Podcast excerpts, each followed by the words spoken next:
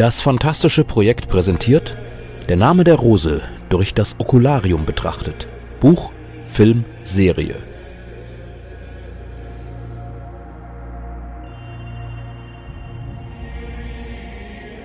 Zweiter Tag, worin ein Irrtum aufgeklärt wird, bevor man sich dem zweiten Tag von Adsons Aufzeichnungen zuwendet.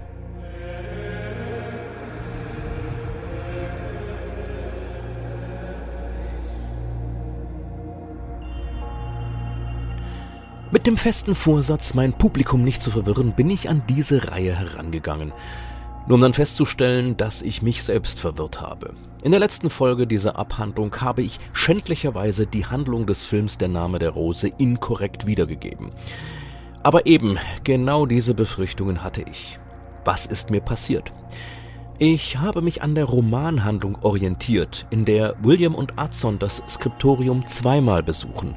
Einmal um den Tisch des ersten Todesopfers zu untersuchen, ein zweites Mal, nachdem der zweite Mönch sein Leben lassen musste. Im Film ist es allerdings so, dass diese zwei Besuche zu einem zusammengefasst werden, und zwar erst nachdem der zweite Tote gefunden wird. So wie der Film gemacht ist, hat William erstmal auch keine Veranlassung, sich den Platz des Miniaturenmalers anzuschauen. Zu dem Zeitpunkt hat er den Vorfall für sich schon geklärt und ahnte ja nicht, dass es noch weitere Tote geben würde. Im Roman ermittelt William erstmal in alle Richtungen, bevor er sich die Stelle anschaut, an der man den Toten fand und auf die Idee kommt, dass jener an einer ganz anderen Stelle von der Mauer gefallen ist. Außerdem findet die Begegnung von Azon und Salvatore am Kirchenportal im Film erst am zweiten Tag statt und nicht, wie im Roman, am ersten.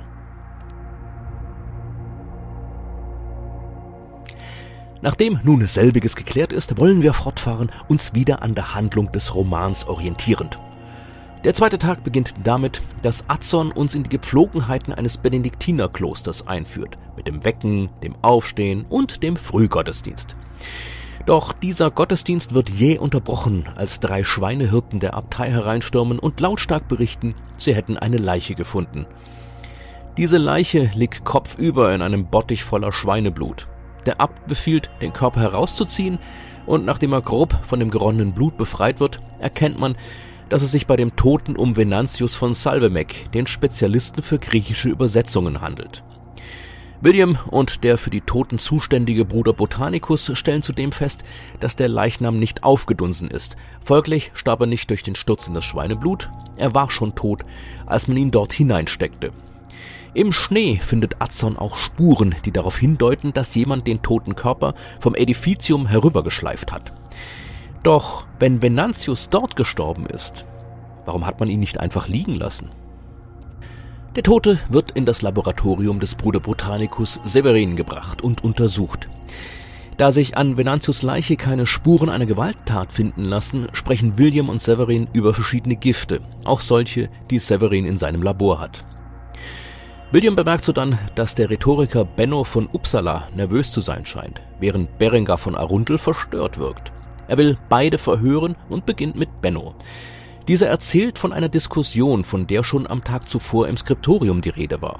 Benno, Berengar, Venantius, Malachias und Chorche sprachen über Witze und Wortspiele zum Aufdecken der Wahrheit und dass darüber schon große Philosophen geschrieben hatten, wie zum Beispiel Aristoteles. Ein ganzes Buch habe Aristoteles dem Lachen gewidmet, das zweite Buch der Poetik, das aber verschollen sei. Darauf meint Chorche erzürnt, es sei nicht verschollen, sondern nie geschrieben worden, da die göttliche Vorsehung nicht wolle, dass ein solches Buch geschrieben wird. Berengar machte dann eine flapsige Bemerkung über schwierige Rätsel, die man bei den Afrikanern finden würde, was wiederum Malachias wütend machte und das Gespräch beendete. Benno berichtet außerdem davon, dass im Kodex der Bibliothek manche Bücher mit Afrika verzeichnet sind, einige sogar mit Finis Africae, das bedeutet das Ende von Afrika. Beim Gespräch mit Berengar trickst William diesen aus und erfährt so einiges. Berengar hat in jener stürmischen Nacht Adelmus als letzter gesehen. Doch da wandelte er schon als Untoter auf dem Friedhof umher, redete von Qualen, verabschiedete sich und nannte Berengar seinen schönen Lehrer. Doch er muss aus der Hölle gekommen sein, denn von einer Berührung verbrannte sich Berengar an ihm die Hand. Aus dieser Schilderung wird William klar, dass Adelmus wegen irgendwas von seinem Gewissen gequält wurde. Er in der Abtei umherstreifte und sich nach dem Gespräch mit Berengar von der Mauer stürzte. Die Verbrennung hat sich Berengar vermutlich zugezogen, weil Adelmus eine Lichtquelle, eine Kerze oder eine Lampe bei sich hatte. Immerhin war es schon Nacht und ein Sturm zog auf. Auch gibt es nun eine direkte Verbindung zwischen Adelmus und Berengar, denn warum sollte Adelmus ihn sonst als seinen schönen Lehrer bezeichnen? Die Erwähnung, dass Adelmus den Eindruck hatte, wegen etwas büßen zu müssen, lässt Azzon seinen Meister nach Fra Dolcino fragen. William lenkt Atzons Aufmerksamkeit auf die Angst, mit der die Kirche mittlerweile versucht, die Menschen vom Sündigen abzubringen und nicht durch Einsicht. Das führt aber zurück zu einem magischen Glauben. Ich will nicht ungerecht sein mit den Bewohnern dieses Landes, in dem ich nun schon seit einigen Jahren lebe, aber es scheint mir typisch für die geringe Tugend der Italiener, dass sie nur aus Angst vor irgendeinem magischen Bildnis nicht sündigen solange es nur den Namen eines Heiligen trägt. Sie haben mehr Angst vor Bildern des heiligen Sebastian oder des heiligen Antonius als vor Christus. Wenn hierzulande jemand einen Platz sauber halten will, auf dass niemand darauf sein Wasser abschlage, wie es die Italiener nach Art der Hunde tun, so hängt er einfach ein Bild des heiligen Antonius mit der Holzspitze auf. Und das verjagt dann die Pinkler. So laufen die Italiener Gefahr, in den alten Aberglauben zurückzufallen.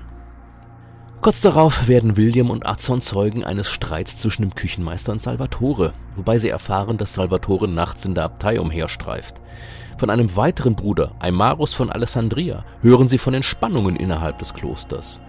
Dort droben in der Bibliothek horcht dieser halbtote deutsche Malachias mit den Augen eines Blinden, voller Andacht und Hingabe auf das irre Gefasel dieses blinden Spaniers horche mit den Augen eines Toten. Der Abt, so spricht er weiter, habe nichts zu sagen. Dann lässt er noch mehr Namen fallen und deutet, wie schon zuvor der Küchenmeister an, dass nachts merkwürdige Dinge in der Abtei geschehen. Die beiden Mönche gehen dann erneut ins Skriptorium. Diesmal schauen sie sich den Platz des Venantius an.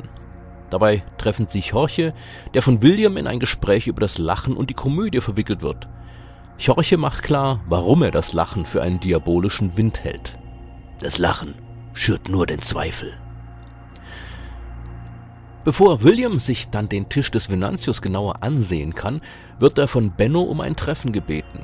Der berichtet nun etwas mehr von der Leidenschaft, die Berengar für Adelmus hegte, und dass sich Berengar fleischliche Lust erkaufte, indem er dem Adelmus etwas versprach.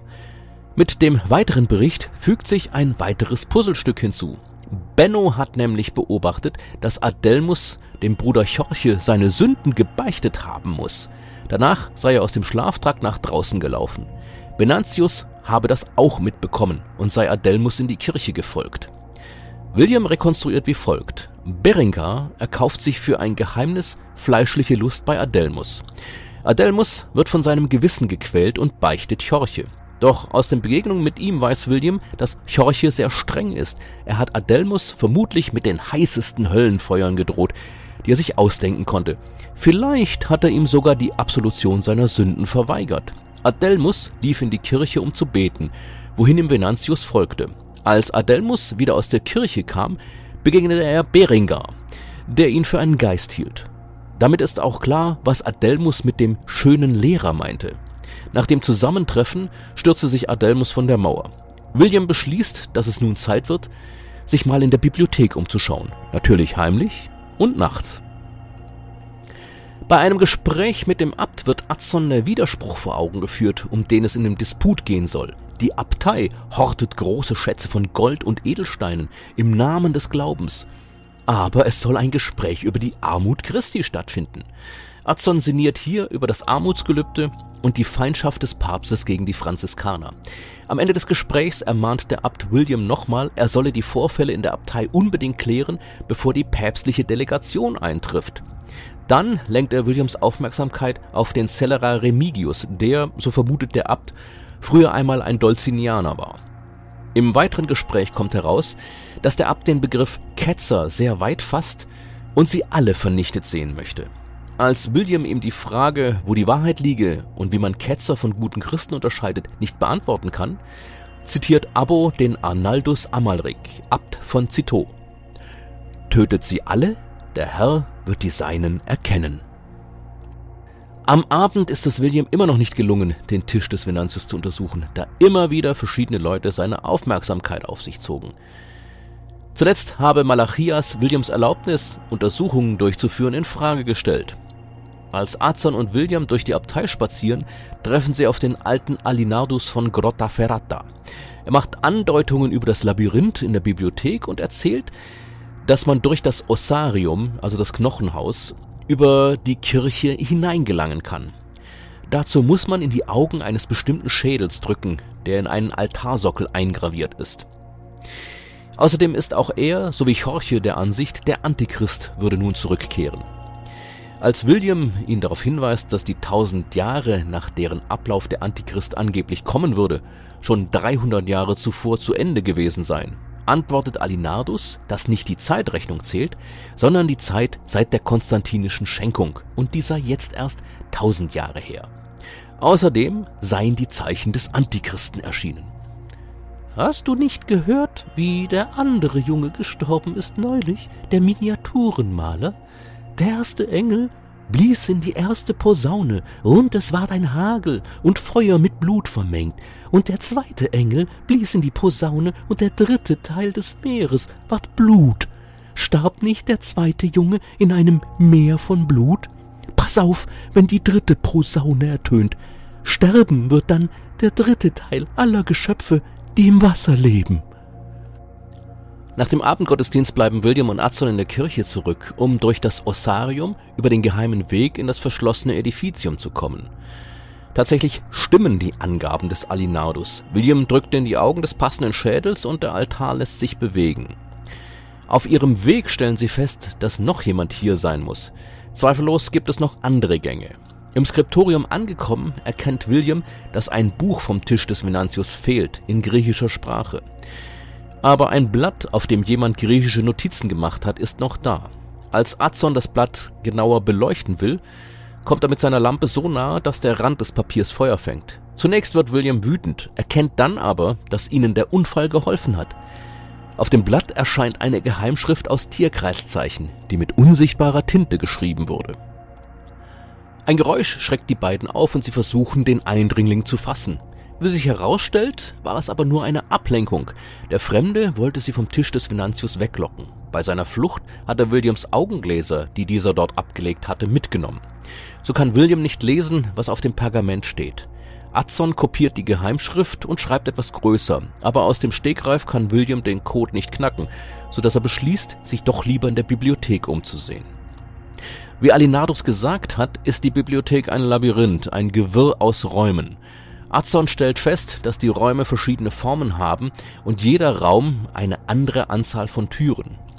Außerdem sind in jedem Raum Sinnsprüche über die Türen geschrieben. In einem Raum finden sie einen Zerspiegel, in einem anderen steht eine Lampe, in der etwas verbrannt wird, das Adson schlimme Visionen macht. Dann entdecken sie, dass in die Wand eingelassene Lüftungsschlitze seltsame Geräusche wie Heulen und Stöhnen verursachen, was wahrscheinlich auch dazu gedacht ist, unliebsame Besucher fernzuhalten.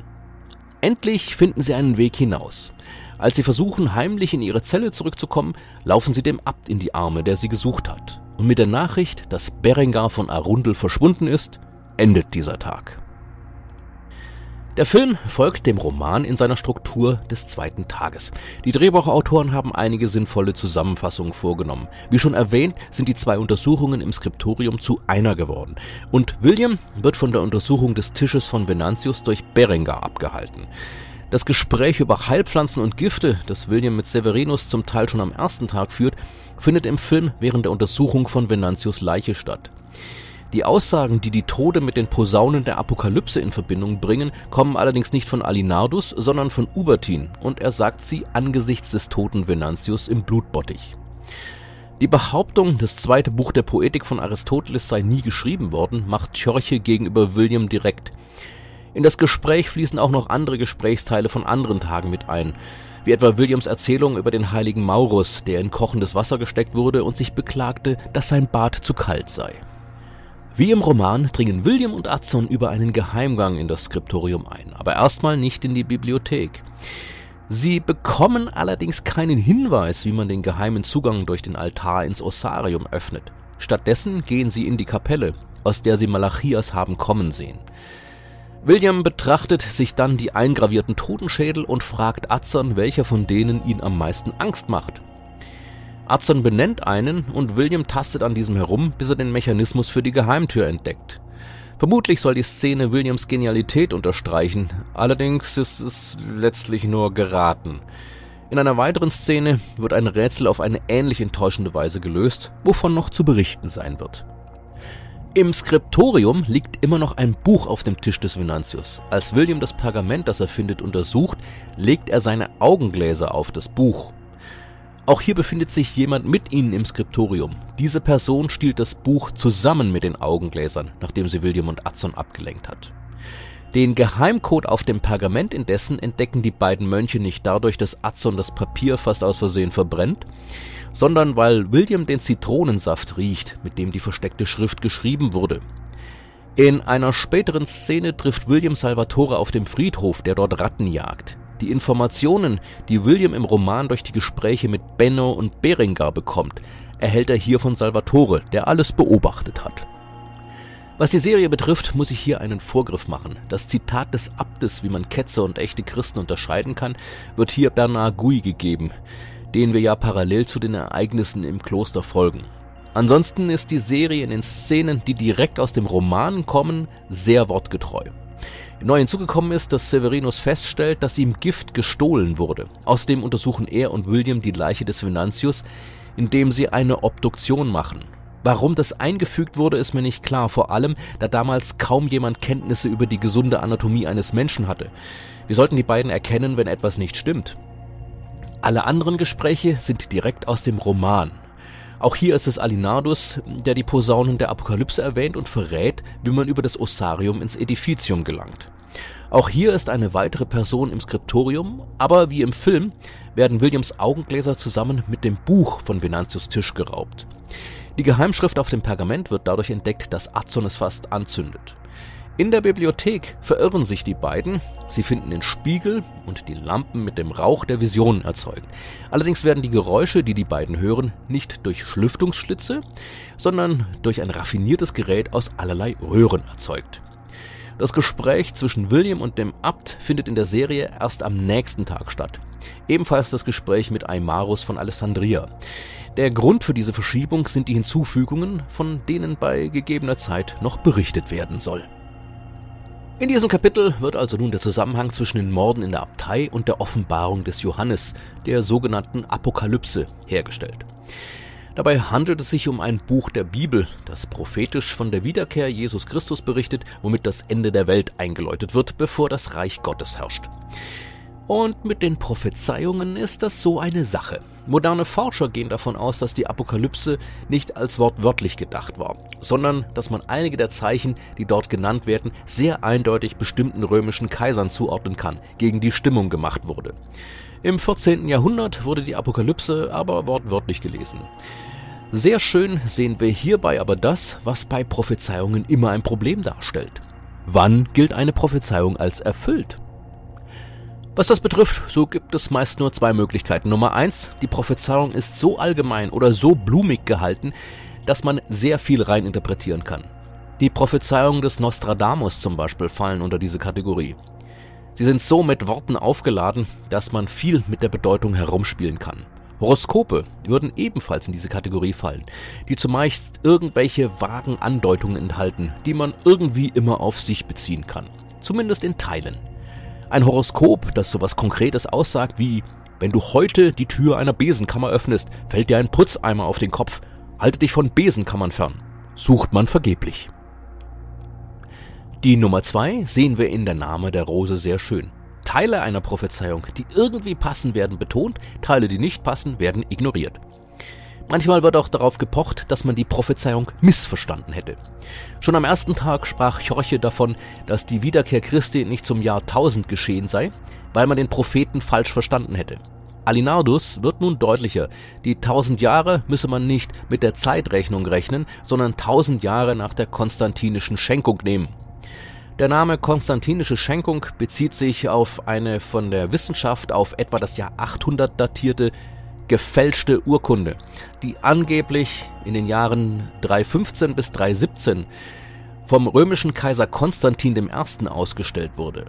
Darin wird Papst Silvester I., der Pontifex von 314 bis 335 war, und seinen sämtlichen Nachfolgern, Zitat, usque infinam saeculi, das heißt bis ans Ende der Zeit, eine auf geistliche Belange gerichtete, jedoch zeitgleich politisch wirksame Oberherrschaft über Rom, Italien, die gesamte Westhälfte des römischen Reiches, aber auch das gesamte Erdenrund mittels Schenkung übertragen die Fälschung wurde im 15. Jahrhundert bewiesen, 1327 wusste man das noch nicht. Aber wir sehen schon die erste Abweichung. Tausend Jahre nach der konstantinischen Schenkung wäre 1315, 1316 oder 1317, nicht zehn Jahre später. Aber das ist nicht der einzige Fakt, der ignoriert wird, nur damit es passt. Alinardus sagt auch, die letzten Tage wären gekommen, weil die beiden Tode mit den ersten zwei Posaunen der Apokalypse übereinstimmen. Innerhalb der Apokalypse nehmen die sieben Posaunen eine besondere Stellung ein, denn mit jeder Posaune, die von einem Engel geblasen wird, kommt eine neue Plage über die Menschheit. Und das sagt die Offenbarung über die erste Posaune. Der erste Engel blies seine Posaune. Da fielen Hagel und Feuer, die mit Blut vermischt waren, auf das Land. Es verbrannte ein Drittel des Landes, ein Drittel der Bäume und alles grüne Gras. Damit sieht man schon, die blinden Flecken, die Alinardus hier ziemlich bewusst lässt. Er ignoriert, dass da nicht von Hagel allein, sondern von Hagel und Feuer vermischt mit Blut die Rede ist. Und außerdem wird ein Drittel des Landes verbrannt. Doch nicht nur das. Wenn wir uns den Bericht des Abtes von jener Nacht anschauen, stellen wir fest, dass von der ersten Posaune bei diesem Todesfall nichts mehr übrig bleibt. Es sei eine stürmische Nacht gewesen, eisige Schneeflocken hart wie Hagelkörner seien, von einem scharfen Nordwind durch die Nacht gewirbelt worden. Es gab also nicht mal Hagel in dieser Nacht. Und auch was die zweite Posaune betrifft, ist die Faktenlage mehr als dünn. Der zweite Engel blies seine Posaune, da wurde etwas, das einem großen brennenden Berg glich, ins Meer geworfen, ein Drittel des Meeres wurde zu Blut. Alinardus hakt sogar noch nach, ob Venantius nicht in einem Meer von Blut starb. Das ist gleich doppelt falsch, denn erstens, Venantius war ja bereits tot, als er in den Bottich mit dem Schweineblut gesteckt wurde. Und zweitens ist in der Offenbarung nicht von einem Meer von Blut die Rede, sondern davon, dass ein Drittel des Meeres zu Blut wurde. Alinardus zeigt hier also ein bekanntes Phänomen von den Menschen, die einerseits darauf bestehen, dass die Bibel wörtlich zu nehmen sei, andererseits, wenn es ihnen in den Kram passt, aber auch wieder nicht. Da sei so eine Sache auch mal im übertragenen Sinn zu sehen. Hinzu kommt etwas, an dem vermutlich jede Religion krankt, nämlich der Exzeptionalismus, der Wunsch, etwas Außergewöhnliches zu sein oder an etwas Außergewöhnlichem teilzuhaben. Während 1327 die letzten Tage angebrochen, muss man sich doch die Frage stellen, warum sich so ein Ereignis, das ja die ganze Welt betrifft, ausgerechnet in dieser Abtei im Norden Italiens zeigen sollte. Im Gegensatz dazu zeigt sich William von Baskerville völlig anders. Er ist sehr fortschrittlich und modern in seinem Denken. Er war Inquisitor, doch er besteht darauf, dass er nie einen Menschen verbrannt habe. Er zieht alle Möglichkeiten in Betracht und lehnt nicht mal Alinardos Deutungen der Apokalypse von vornherein ab, obwohl er es für unwahrscheinlich hält. Aber er muss sich eingestehen, dass er zwar weiß, was passiert ist, aber noch nicht, wer dafür verantwortlich ist und warum. Zuletzt bleibt noch von neuen Figuren und ihren Darstellern zu reden.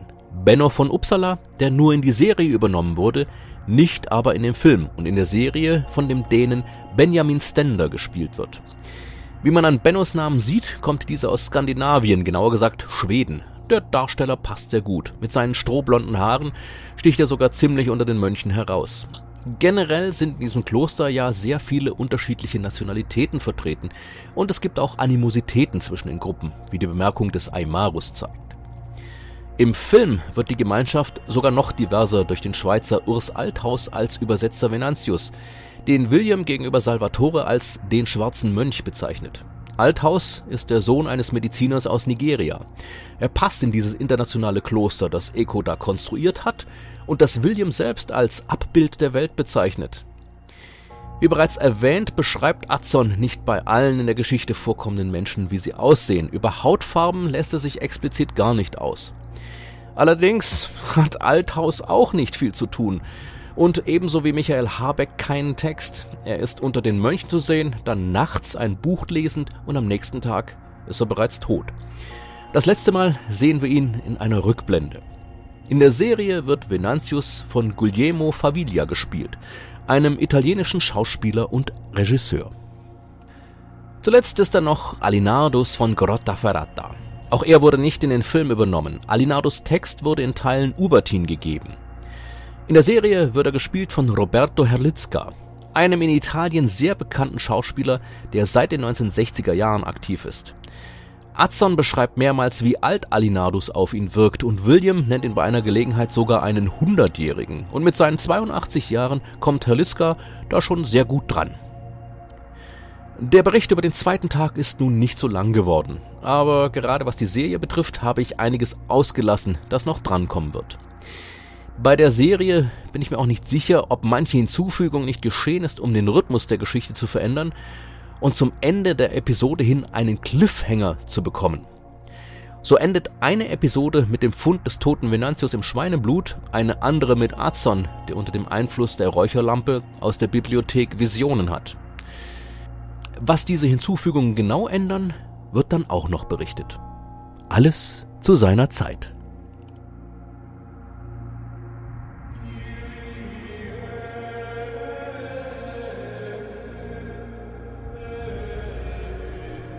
Das war zweiter Tag, worin ein Irrtum aufgeklärt wird, bevor man sich dem zweiten Tag von Azons Aufzeichnungen zuwendet. Aus der Reihe der Name der Rose durch das Okularium betrachtet. Buch, Film, Serie. Text und Produktion von Thorsten Reimnitz. Musik Aquila Sun, Gregorianische Gesänge, Scola Gregoriana Hispania, unter der Leitung von Francisco Javier Lara.